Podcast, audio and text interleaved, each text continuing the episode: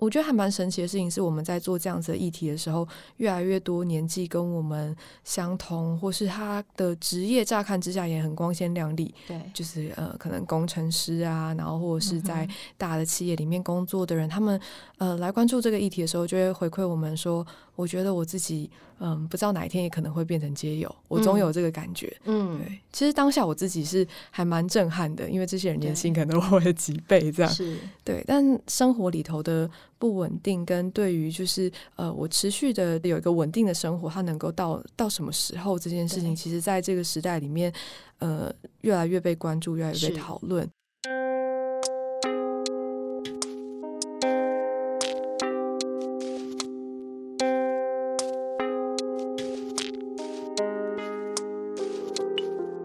大家好，我是淑清，欢迎收听《迷成品 Podcast》今天读什么单元。在每一集的节目里，我们精选一本书，邀请来宾深度分享，也聊聊这本书带给我们的阅读趣味、启发与思索。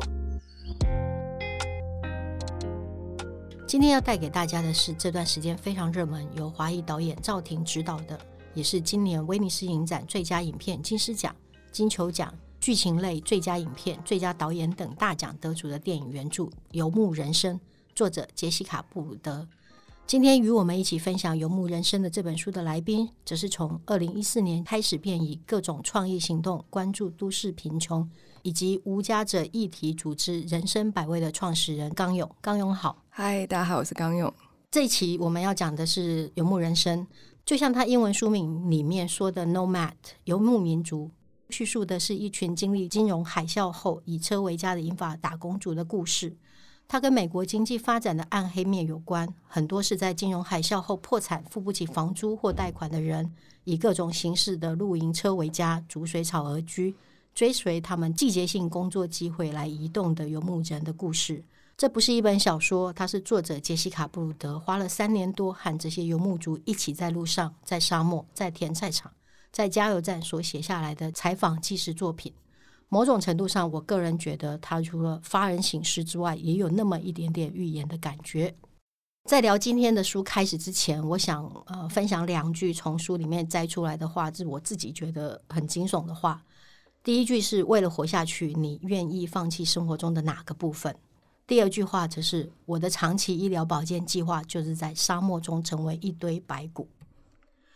虽然我觉得我刚刚做的那个摘句有点骇人听闻，但是就像作者在书中提到的，他刚开始做这个题目的时候，他所收集到的资料大部分也把露营打工描绘得像是一种很阳光的生活方式。等到他自己开的他的海伦，也就是作者自己的露营车上路的时候，他才真正理解所谓的开上公路，学习如何自力更生是代表的什么。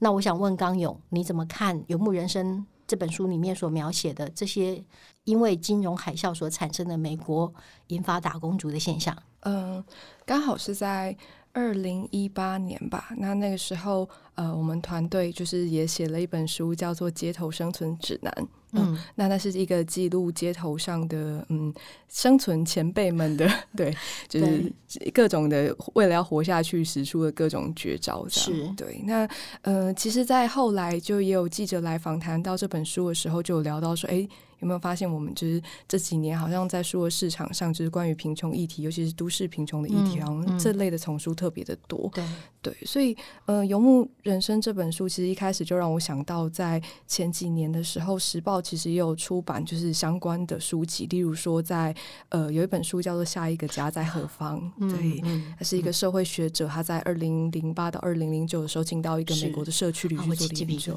那本书，对，这个是那那。大家想到的游牧，其实这本书里面讲到的是一群就是在金融海啸之后生活，呃，逐渐的。掉落的人们，对，那他们呃选择了住在车子上面，然后所谓的逐水草而居。对，对那呃除了住之外，就是呃另外一个我觉得书里面很关注的内容是关于就是呃工作，对吧？嗯、就是在这个工商社会里面，嗯、大家讲到就是住跟工作这样。那其实还有另外一本书，就是呃时报也有出版一本叫做《穷忙》啊，对，他其实也是在讲就是关于嗯，他、呃、他其实比较偏向于是。呃蓝领的劳工或是底层的工作者的生活。是里头有一句话，其实让我印象很深刻，他就说：“呃，穷人这个词其实指的是在经济能力的最底层，然后以及随之而来的所有问题。”是对，所以我觉得在读《游牧人生》的时候，你就会不断的看到这两本书的交互的那个写照，然后包含就是近几年其实台湾也越来越多人在讨论工作贫穷这样子的议题。是是是。嗯那就像我刚刚前面再去提到的，为了活下去，你愿意放弃生活中的哪个部分？那《游牧人生》书里面讲到的这些游牧族，其实是不得已才上路了。他们选择放弃了传统定义上的家，但就像呃琳达梅伊所说的，他们并不是 homeless，而是 houseless。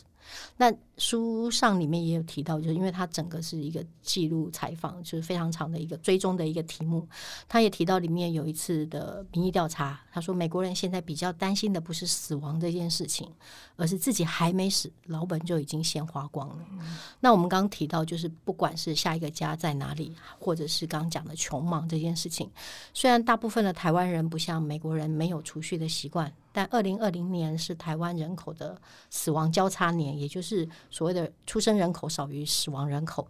我们台湾正式进入负成长的时代。那你认为台湾就是我们刚刚提到，不管是你们自己工作的题目也好，或者是刚刚有一些出版其他的题目也好，你认为我们在台湾也有可能遇到像书里面描绘的这样的一个面临生存的选择吗？嗯。舒青刚才在开头的时候，其实有讲到说，这《游牧人生》这本书很像某一种预言。嗯，对，那其实嗯，仿佛未来人生，就是在呃两千呃二零一一年的时候，其实也有就是 NGO 出版了就是台湾版的这样子的《呃游牧人生》吗？末世预言录吗？Okay. 对，就是、哦、呃一本叫做《崩时代》的书。是，嗯，它其实讲述的是在呃。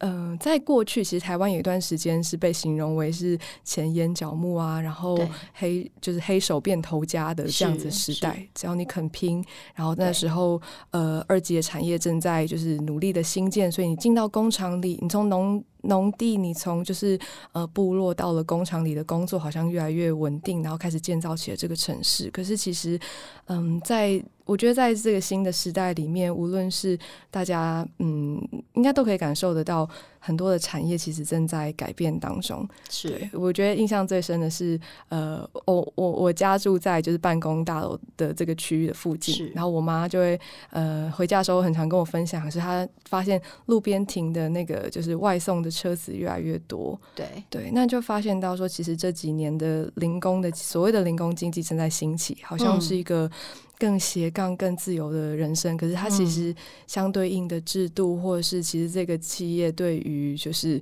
呃员工的保障是不是有的，甚至认不认为那是他的员工？嗯嗯，对，我觉得这这些事情都不断的在挑战着全世界吧。那尤其是台湾，我们现在看到的状态，也许是相对缓和的。对，对我觉得《游牧人生》跟台湾的对照，很像是嗯，呃《游牧人生》它拉展出来的。呃，是一个空间，对，他把人可以在车子上面移动居住，嗯、就你可以想象，如果有一个人坐在车上，可能在台湾过两天就会被警察可能敲敲车窗，发生什么事情了这样。对，可是在呃美国的这样子的中部的这样子的大陆上，你把车停在旁边当做是家一段时间，是感觉是可以的。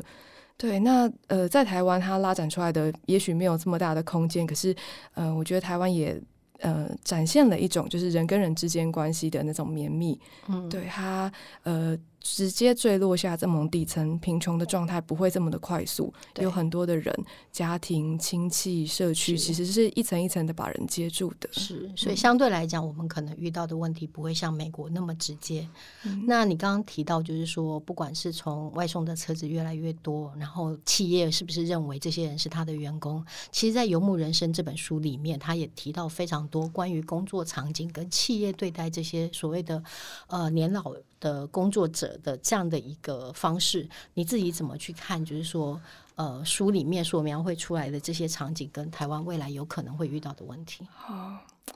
嗯、呃，虽然推荐大家就是要多看书这样，我觉得搭这本书刚好这一阵子电影也刚起来，所以搭载着那个电影的画面去看到呃跨国的大企业的那个工厂，是对我们以前都会很说，哦，我们人就是呃出社会就是当这个社会里的小螺丝钉，然后你真的看到那个大型的工厂，那个人真的那个在。那个全景看起来，它真的就是一个在转动的螺丝钉，嗯、对啊。刚好前阵子有一本书，呃，远流的。无人雇佣的一代，OK，对他，他其实第一章就在讲述那个也是一位记者身份的人，他进到亚马逊的工厂里面去工作的样子，手上还被绑了一个就是呃就是追踪器，uh -huh. 他会在定时间里面去看你就是包货的数量、拣货的数量有没有达到那个规格。基本的标准，这样。对，他会就是提醒你说，哎，你的那个速率降低了，请你就提高你的工作效率等等的。嗯，对，不管是啊、呃、远流出的无人雇佣的一代，或者是。游牧人生里面对于所谓的工作场景的描绘，其实以前我们可能知道的是台湾的工作可能流水线，你认为自己是其中的一个环节，那或者是像呃 IT 工厂的三班制的这个部分，但大部分的时候，其实你都是一个正式的雇员，你会得到你应该要有的，不管是健保啊、劳保啊，或者是呃退休金的规划。但是在这个书里面的这些主人翁，其实他们真的就是。打着一份临时的工，因为只能在这个时间点上得到工作，要去随时要去寻找下一站，所以相对来讲，他们面对的困境跟所谓的内心的挣扎，我想应该是还是不太一样的。对那个保障感，尤其是就是在书里面描绘的很多的工作，像是呃在工厂里面的拣货人员，然后或是在农场里面的就是呃负责就是那个甜菜的这样子工厂里面的工作，嗯，很多都是非常重劳力的。但你可以看到书里面非常多的这些群体里面，大多数是中壮年甚至是老人。对，OK，嗯，那好，我想问一下，就是说我们其实，在游牧人生里面这本书，除了提到了困境之外，其实呃。这些人，他们其实还是需要找到自己的归属跟自己的群体，所以他们自己，比如说，包括啊，早期有一个 Are We Living 的网站，或者甚至他们后来有自己的所谓的节庆这件事情，那透过给新鲜人的一些生存教战守则，还有经验传承、物资分享等等，他们也维持的说这种。困顿处境中不可磨灭的尊严，然后产生了新的社群认同。那刚有你们从二零一四年就开始了人生百味的计划，游牧人生的故事里面，是不是也和你们所关注的人跟事物彼此之间有一些对应的关系呢？那你在书里面看到最有感的部分是什么？我觉得在书里面看到那个支持型的社群，其实是非常嗯。感动的一件事情，因为呃，从百位开始，从二零一四年，其实我们经历到了两群，就是在社会上面某种程度上呃反叛的，或者正在。力力搏自己的，就是要驳回自己的生活品质的人们，一群是就是呃，当然是街头上的大哥大姐们、嗯、露宿者们。那呃，另外一群人其实是跟我们很类似，就是原本是也是上班族，对，对然后但是从事的工作可能稍微的嗯比较新型的产业一点，是做设计、做网络工程等等的。Uh -huh. 对，那个工时等等相对弹性，所以多了一点的时间让我们去思考说，哎，这个社会怎么跟我想象的有点不太一样，或者是那虽然我的八个小时工作时间被绑住，可是其他的时间我可以拿来做什么？对，对啊，我们在那个时候其实呃，跟我们一群就是年纪类似的朋友们展开了很多的关于共享这样子的行动。是对，像是食物的共享，我们到市场里面去收集没有卖完的剩菜，嗯、然后一起做料理之后到街上跟呃无家者大哥大姐一起吃。Okay. 对，然后我们也有伙伴，其实刚才里面有看到那个就是呃资源的共享这件事情，是是或是他要离开某一个地方，然后就把这个、嗯、呃他留下来的东西分送给周围的群体。嗯、是，其实这前几年有一个。很夯的，就是词汇，就是所谓的礼物经济。嗯哼，对，那也有很多，就是呃，青年们他们开始在台湾各地办那个呃礼物市集跟就是免费市集。是，对，我觉得那个其实不只是一个有人丢人拿的这样子的动作，而是在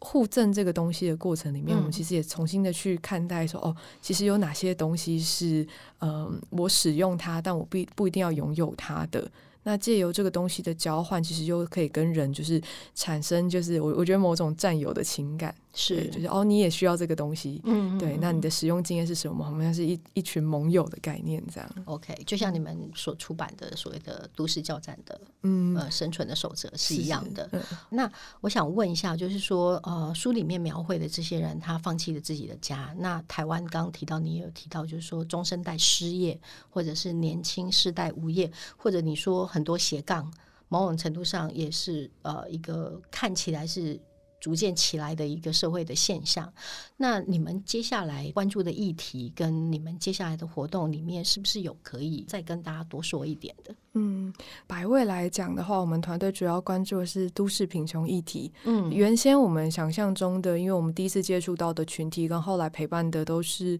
呃街上的无家者。嗯，就是所谓呃，其实真的可以说是社会上最底层的一群人，因为是连能够保护自己的身体跟就是家当的这样子的空间都没有的人。对，那嗯、呃，我觉得还蛮神奇的事情是，我们在做这样子的议题的时候，越来越多年纪跟我们相同，或是他的职业乍看之下也很光鲜亮丽。对，就是呃，可能工程师啊，然后或者是在大的企业里面工作的人，嗯、他们呃来关注这个议题的时候，就会回馈我们说。我觉得我自己，嗯，不知道哪一天也可能会变成街友，我总有这个感觉。嗯，对，其实当下我自己是还蛮震撼的，因为这些人年薪可能我的几倍这样。是，对。但生活里头的不稳定，跟对于就是呃，我持续的有一个稳定的生活，它能够到到什么时候这件事情，其实在这个时代里面，呃，越来越被关注，越来越被讨论。对，我觉得嗯，还还蛮有趣的。那我们也从去观看，就是呃，现在的所谓的街头的生存者，嗯、或是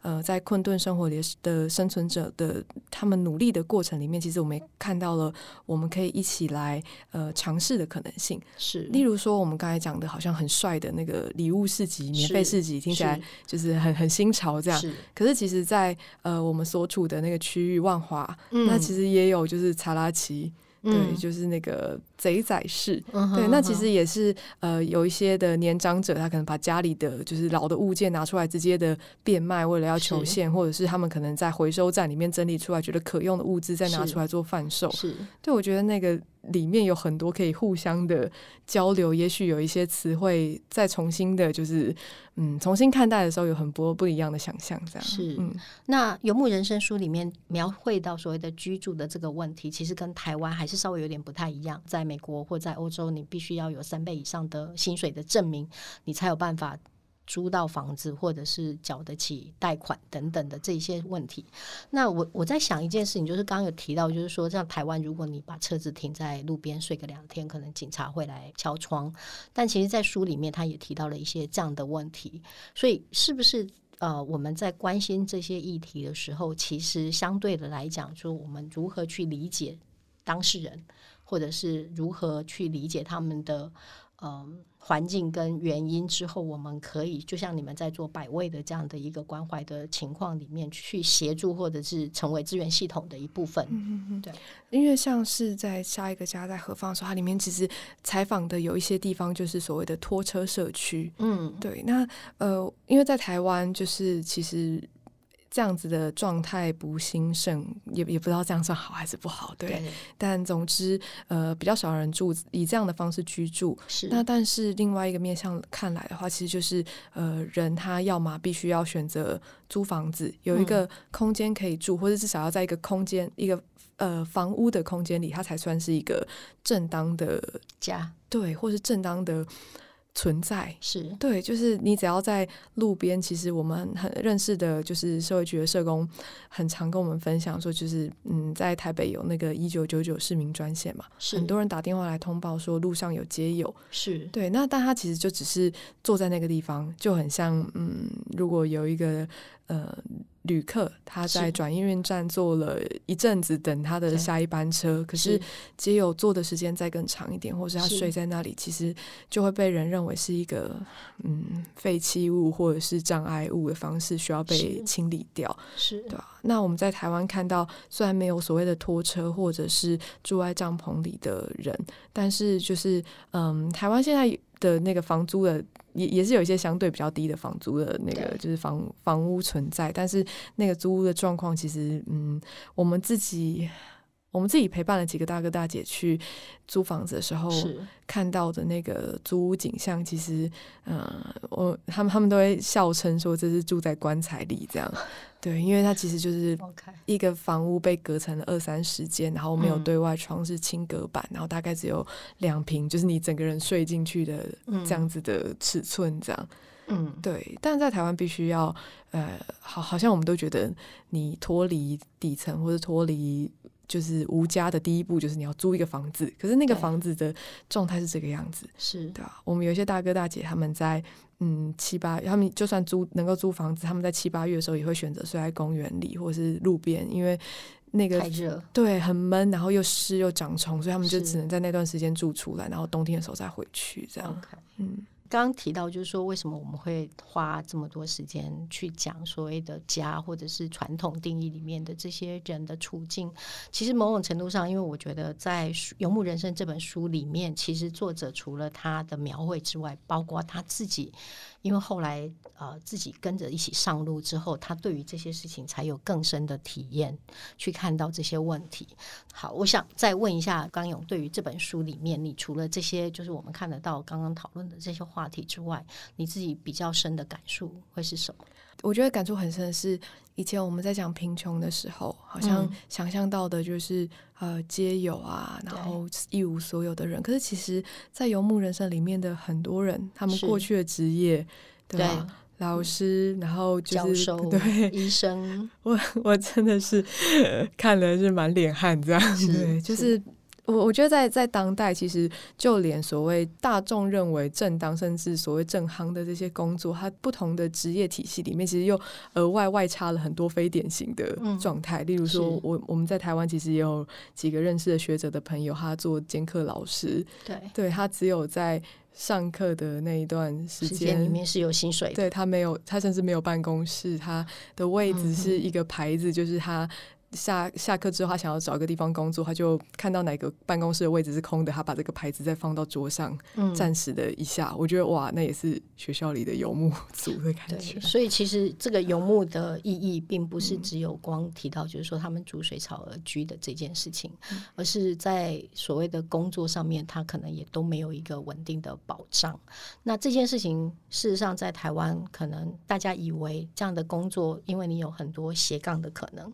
那那某种程度上感觉好像多了一点自主权，多了一点自由，但事实上，可能每个人背后都有一些其他的故事，是我们所不知道的。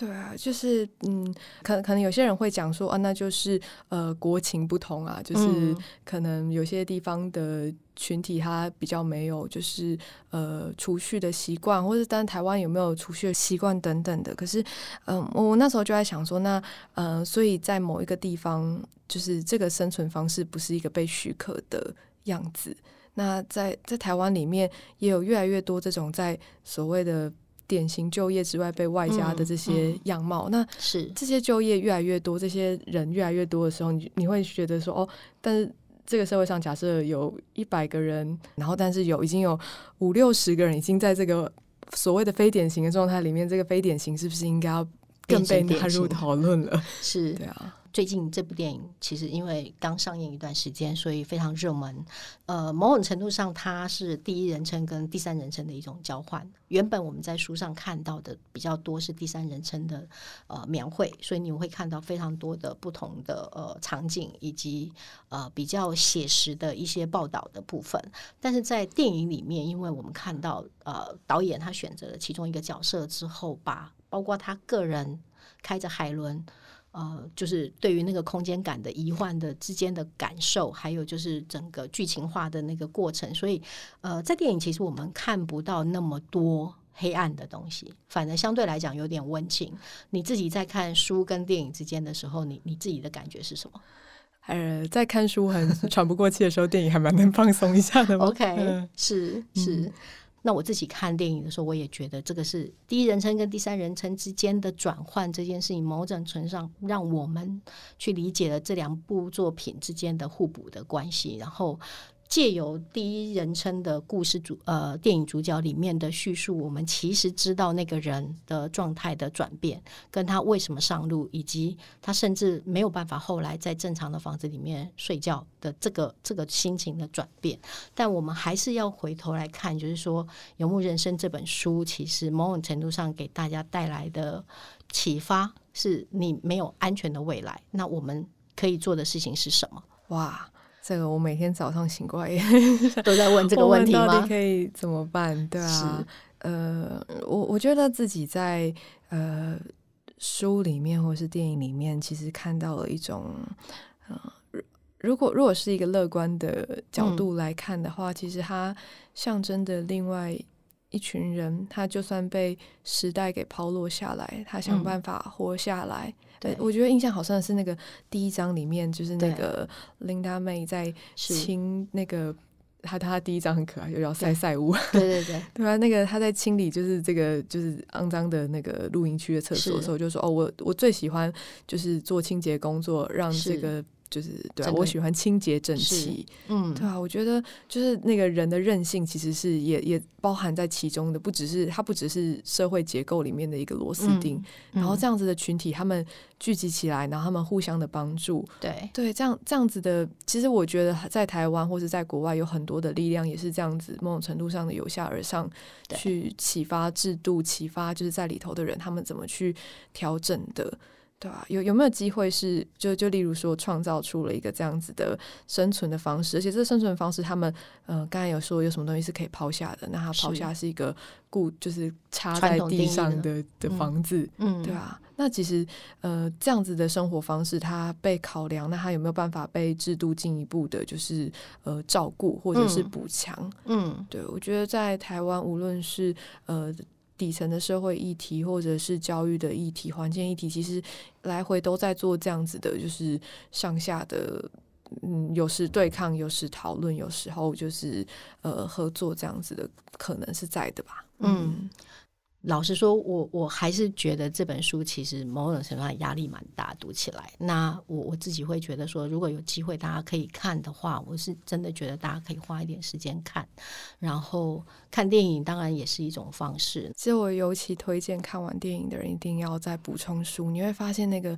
电影里的好多细节，其实跟书相扣在一起的时候，是让你觉得非常震撼的。对、嗯，例如说，我看完这本书，其实已经是去年之前的事情了。但我看，哎，这样爆雷嘛？我的 啊，其实那个在介绍里的时候也有讲说，有非常多在电影里面出现的人，其实就是呃游牧族。对对，就是他们，就是大家自己就是在上演自己的生活。是是是。那尤其是在这个电影主角，他刚开始遇到了一个就是特别友善的人，嗯，然后他被带领进了就是。他画了地图给他，就是邀请他说：“哎，你这样子的生活其实就是跟我们游牧族很像，你要不要加入我们这样的社群？”是你后来才发现说：“哦，那个人其实就是呃书里面的主要报道人琳达梅。”这样算暴雷吗？哦，不是不是，我想应该应该是说，因为电影的主角并不是琳达梅，他换了另外一个角度去创造了一个角色，去介入这个所谓的中间情感的部分，然后让我们可以从书里面跟。电影的角色里面可以去做互相的对照，所以我觉得这是蛮有趣。刚刚好同一时间，大家可以看到电影，又可以看到书，然后电影在最近也有蛮多的话题，大家有机会应该可以去看看。那包括刚刚刚勇在啊访谈里面提到的下一个家在哪里，或者是其他的。不被聘用的一代等等的这些书，我觉得如果大家有兴趣的话，可以去看。我觉得对于大家认识这个话题，可能未来十年、二十年我们都有可能会遇到的话题跟议题的现象，某种程度上应该是有很大的认识的可能跟机会。那我们今天读的是由脸谱出版的《游牧人生》。那如果大家对于呃更多的书籍介绍或延伸书单有兴趣，也都请大家到名成品网站的 Podcast 节目单里面去点开来，然后也欢迎大家到诚品书店全台的门市以及诚品线上的网站来找这本书。如果您喜欢今天的节目，也请在收听平台给我们评分或留言。谢谢大家的收听，也谢谢刚勇。我们下次再见，拜拜，拜拜。